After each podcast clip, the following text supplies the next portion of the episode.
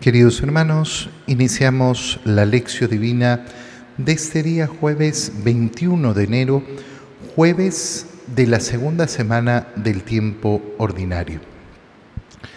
Por la señal de la Santa Cruz de nuestros enemigos, líbranos Señor Dios nuestro, en el nombre del Padre y del Hijo y del Espíritu Santo. Amén.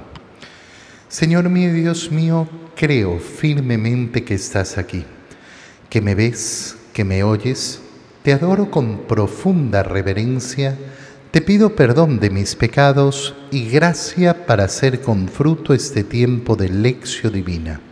Madre mía Inmaculada, San José, mi Padre y Señor, Ángel de mi guarda, interceded por mí.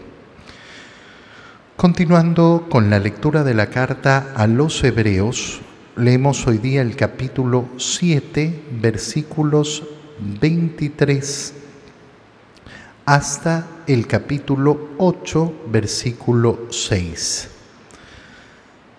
Hermanos, durante la antigua alianza hubo muchos sacerdotes porque la muerte les impedía permanecer en su oficio. En cambio, Jesús tiene un sacerdocio eterno, porque Él permanece para siempre de ahí que sea capaz de salvar para siempre a los que por su medio se acercan a Dios, ya que vive eternamente para interceder por nosotros.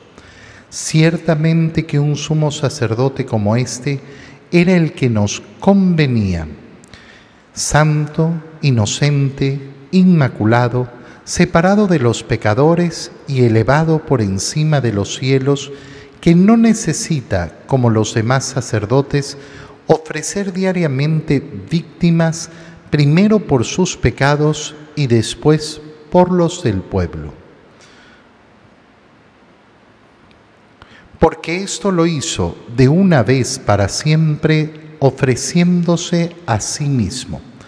Porque los sacerdotes constituidos por la ley eran hombres llenos de fragilidades pero el sacerdote constituido por las palabras del juramento posterior a, la ley es el Hijo eternamente perfecto.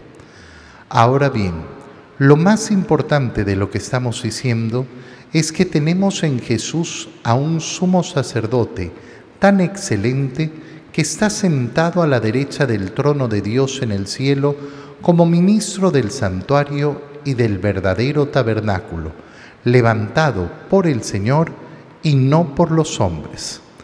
Todo sumo sacerdote es nombrado para que ofrezca dones y sacrificios. Por eso era también indispensable que él tuviera algo que ofrecer. Si él se hubiera quedado en la tierra, ni siquiera sería sacerdote, habiendo ya quienes ofrecieran los dones prescritos por la ley pero estos son ministros de un culto que es figura y sombra del culto celestial. Según lo reveló Dios a Moisés cuando le mandó que constituyera el tabernáculo. Mira, le dijo, lo harás todo según el modelo que te mostré en el monte. En cambio, el ministerio de Cristo es tanto más excelente cuanto que Él es el mediador de una mejor alianza fundada en mejores promesas. Palabra de Dios. Para lograr entender la profundidad de la carta a los hebreos, hay que recordar que es una carta a hebreos, es decir, a judíos, a ese pueblo elegido por Dios, a ese pueblo que Dios ha formado desde Abraham. Y claro, lo que se le está explicando a los hebreos, a los hebreos que han lógicamente acogido el mensaje del Evangelio, que se han vuelto cristianos, es por qué hay diferencias entre la antigua alianza y la nueva alianza. ¿Por qué están cambiando sus costumbres? Porque están cambiando sus modos de hacer las cosas, que no era sencillo. Acuérdate que es el primer gran problema para los mismos apóstoles. Los mismos apóstoles tienen problemas para entender la profundidad de la transformación que hay en la nueva alianza. Pero lo que va haciendo justamente la carta a los hebreos es explicar los motivos de esa transformación. ¿En qué consiste esa transformación? Bueno, es que ya no se necesita, en primer lugar, ir hasta Jerusalén para ofrecer un sacrificio de expiación, porque el sacrificio de expiación ha sido ofrecido por el verdadero y único sacerdote que es Jesucristo.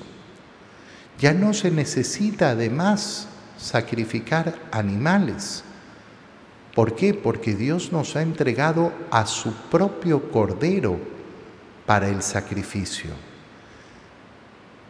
Y lógicamente se van produciendo las transformaciones que van haciendo que no sea necesario para un no judío eh, participar de las costumbres judías.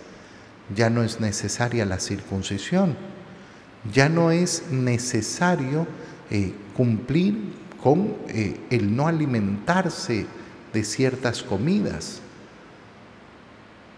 Esa transformación se va a ir volviendo más profunda en la medida que se entiende además la transformación del sabbat, el día de descanso, el día sabático del Señor, hacia el domingo, el día de la resurrección del Señor.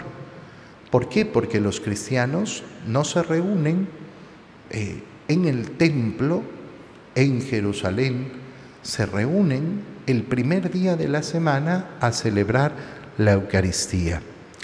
Durante la antigua alianza, por eso, hubo muchos sacerdotes, porque la muerte les, les impedía permanecer en su oficio. En cambio, Jesús tiene un sacerdocio eterno ¿Por qué?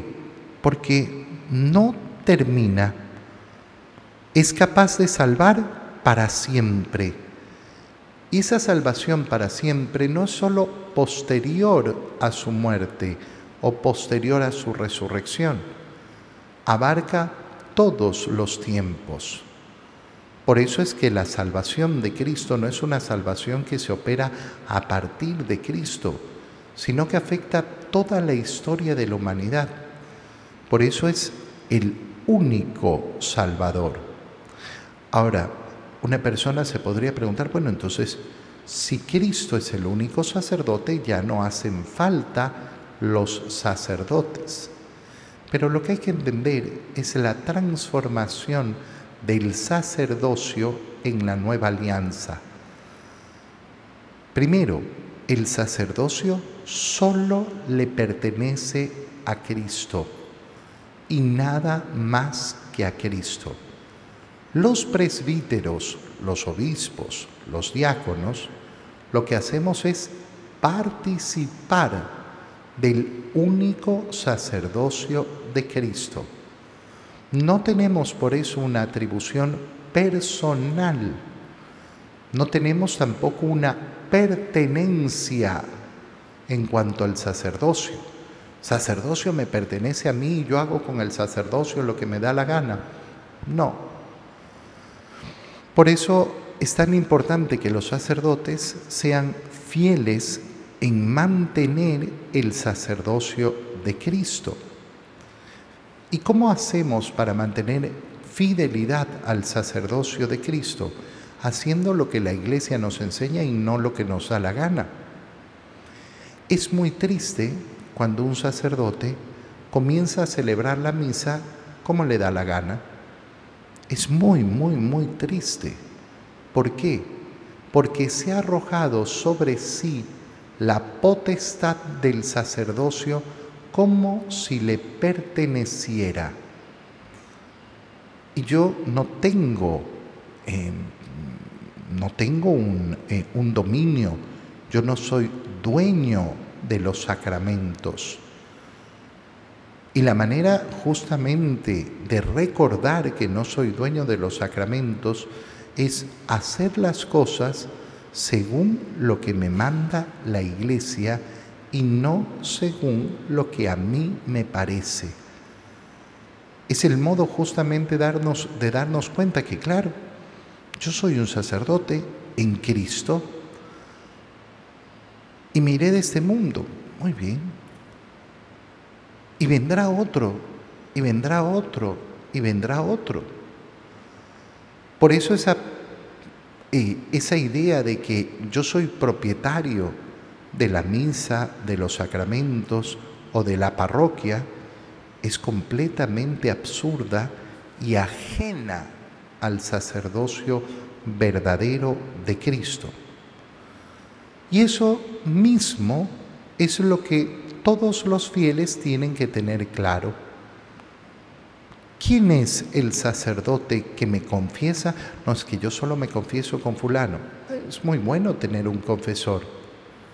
Es muy bueno tener un confesor que me conoce y que entonces me puede ayudar con mucha más profundidad. Pero resulta que a lo largo de nuestra vida tenemos que cambiar de confesor. Y cuando necesitamos de urgencia al sacerdote, ¿cuál me sirve? Cualquiera. Cualquiera. Qué importante es para los fieles no dejarse llevar por los apegos personales al sacerdote. Está muy bien que querramos a los sacerdotes. Está muy bien que los cuidemos, está muy bien que los, eh, que los estimemos, pero ¿cuál es el sacerdote que me sirve a mí? El que está ahí, el que está ahí, el que está, el que está cerca, el que tengo a mi disposición. Oye, cuando uno ve personas, por ejemplo, que no van a misa porque no, es que yo antes iba, pero eh, se fue el curita que a mí me gustaba y ya, ya no me gusta el otro. Entonces esa persona nunca encontró a Cristo. Nunca encontró a Cristo. Tiene un apego con un hombre, tiene un apego con un individuo, pero no supo abrir los ojos para descubrir en ese sacerdote al único y verdadero sacerdote que es el Señor. Por eso es tan importante además, eh, lógicamente, mm, conformarnos, ¿no? Tengo que ir a misa, voy a misa. Es que no está el sacerdote que yo quiero, no importa, es misa. Y basta. Y basta, cada sacerdote tendrá su modo, cada sacerdote tendrá su forma, cada uno será más simpático, menos simpático, lo que sea. Lo importante es abrir los ojos para descubrir verdaderamente el sacerdocio de Cristo. No es el sacerdote el que se entrega en la cruz, es Cristo el que se entrega en la cruz. Esto es todavía más importante cuando vemos a muchas personas que pretenden fijar el valor de la misa en su propia persona. No, es que yo a ese sacerdote no le entiendo cuando habla. ¿Y entonces de qué me sirve ir a misa? Entonces resulta que esa persona lo que está diciendo es que el centro de la misa es el sacerdote, pero peor todavía, el centro de la misa está en que yo le entienda al sacerdote lo que dice. Y si yo no entiendo, entonces no vale, porque lo válido de la misa es que yo entienda. Esa persona es egocentrista. Tiene un ego gigantesco y no ha entendido. No ha entendido que ir a la misa significa ir a participar del sacrificio de Cristo. No el que yo realizo, el de Cristo. ¿Cuántas veces he tenido que escuchar yo? No, es que estaba de viaje y, no había misa en español. ¿Y cómo pretendías que en China hubiera misa en español? ¿Y qué pasa además? ¿Cuál es el problema? Vas a la misa, pero no entiendo, la misa no es válida porque tú entiendes. La misa no es válida porque tú puedes escuchar la homilía, porque entonces tú puedes reflexionar y entender lo que te está diciendo y escuchar el mensaje. El centro de la misa no eres tú. Tú tienes que participar. Y si te tocó estar en la China o en Rusia y estar en una misa que no entendiste ni una palabra, no pasa absolutamente nada, porque es la misma misa. Qué difícil es entender esto para muchos en estos días. ¿Por qué? Porque el mundo nos invita a tener un egocentrismo tremendo, a centrar todo en el yo,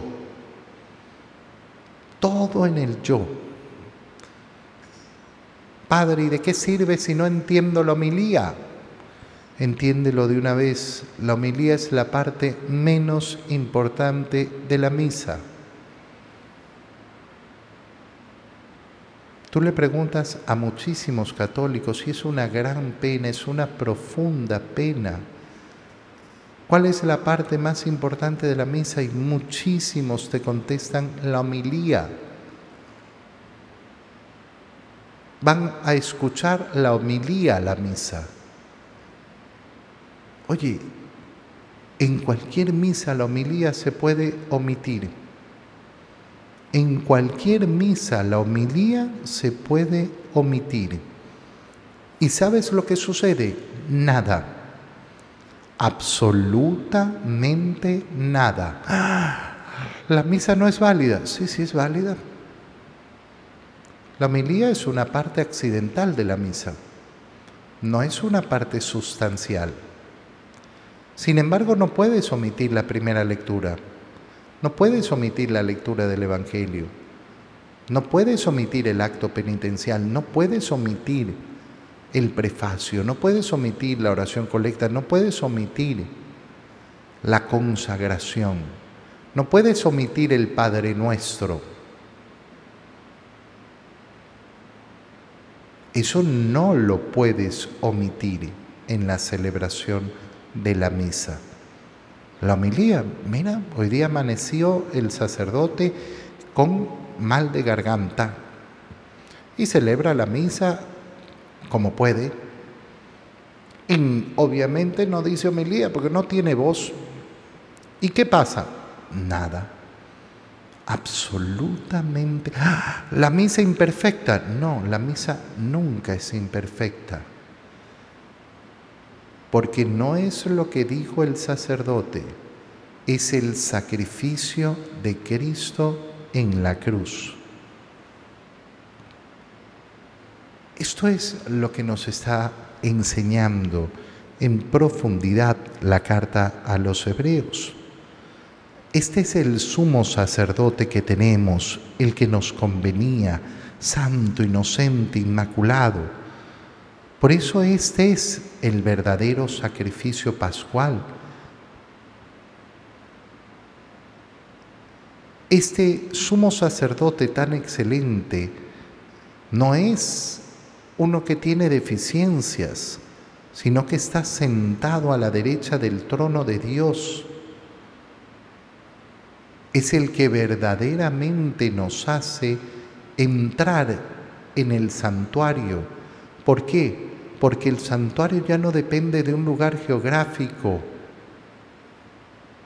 sino que ahí donde se celebra la Eucaristía está el cuerpo y la sangre de nuestro Señor. Y por eso el tabernáculo ya no es un lugar que está solo en un espacio determinado en Jerusalén, en el templo, y tenemos tabernáculos en todas las iglesias, porque ahí se reserva el tesoro de los tesoros, que es el que se nos entrega en la celebración de la Santa Misa justamente por la acción de ese único y verdadero sacerdote que es Cristo. En la lectura del Evangelio leemos el Evangelio de San Marcos, capítulo 3, versículos 1 al 6.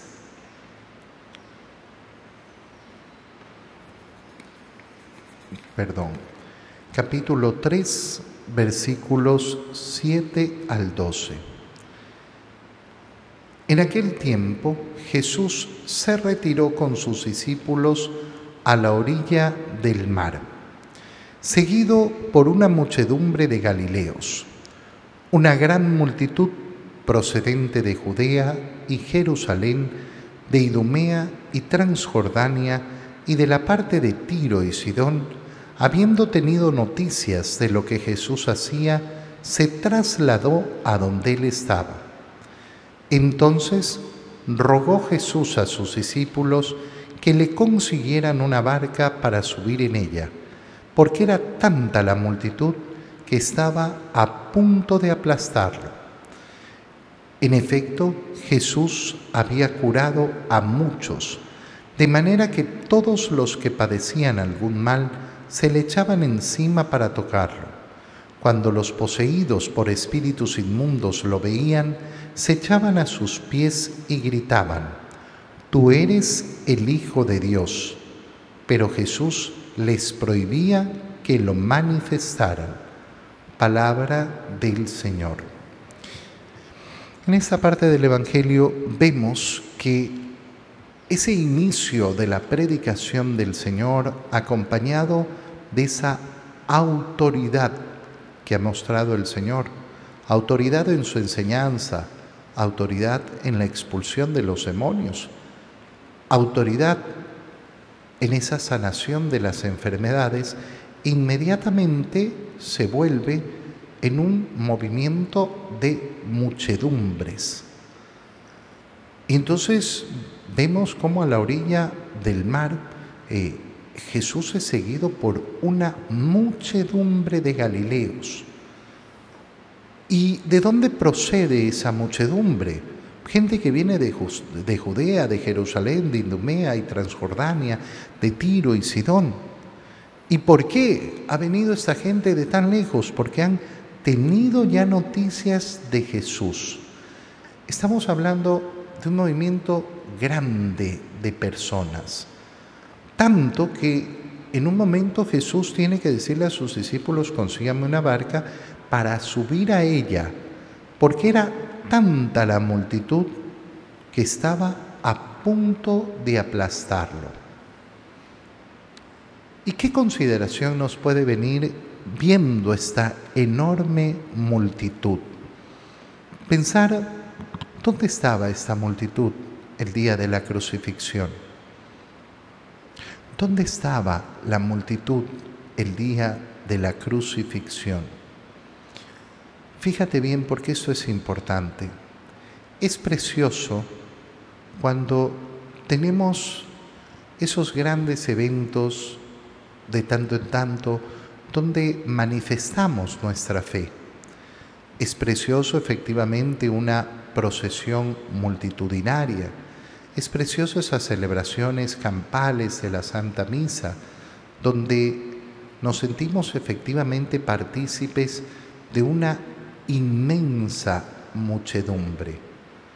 Pero hay que tener mucho cuidado porque la fe no se vive en la masa. La fe no se vive en la masa.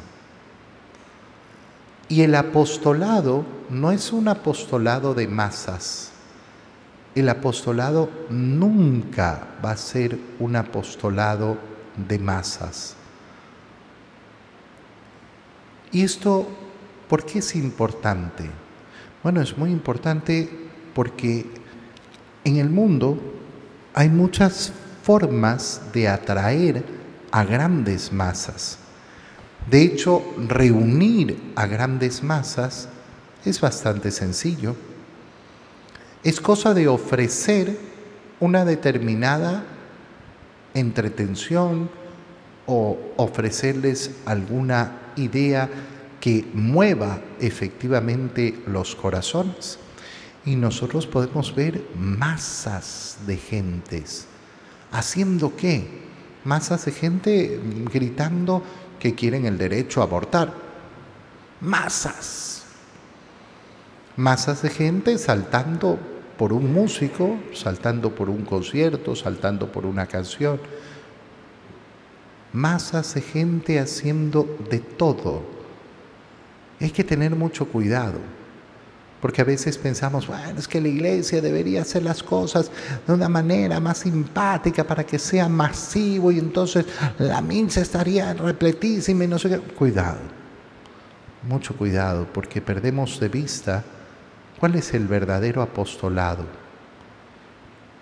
Cristo sube a la barca porque quiere poder hablar, pero esa masa ya no quiere escuchar. Por eso es una masa que se va a desintegrar muy fácil.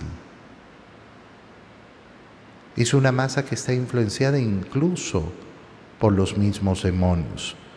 Tú eres el Hijo de Dios proclaman los demonios. Y por eso Jesús les prohíbe hablar, les prohíbe que lo manifiesten, porque no es el demonio el que tiene el encargo de manifestar que Él es el Hijo de Dios. El apostolado, el apostolado verdadero es uno a uno. El apostolado verdadero toma tiempo, hay, lógicamente, muchas cosas que podemos hacer a nivel de muchos y que lleguen a muchos, pero el apostolado verdadero es uno a uno.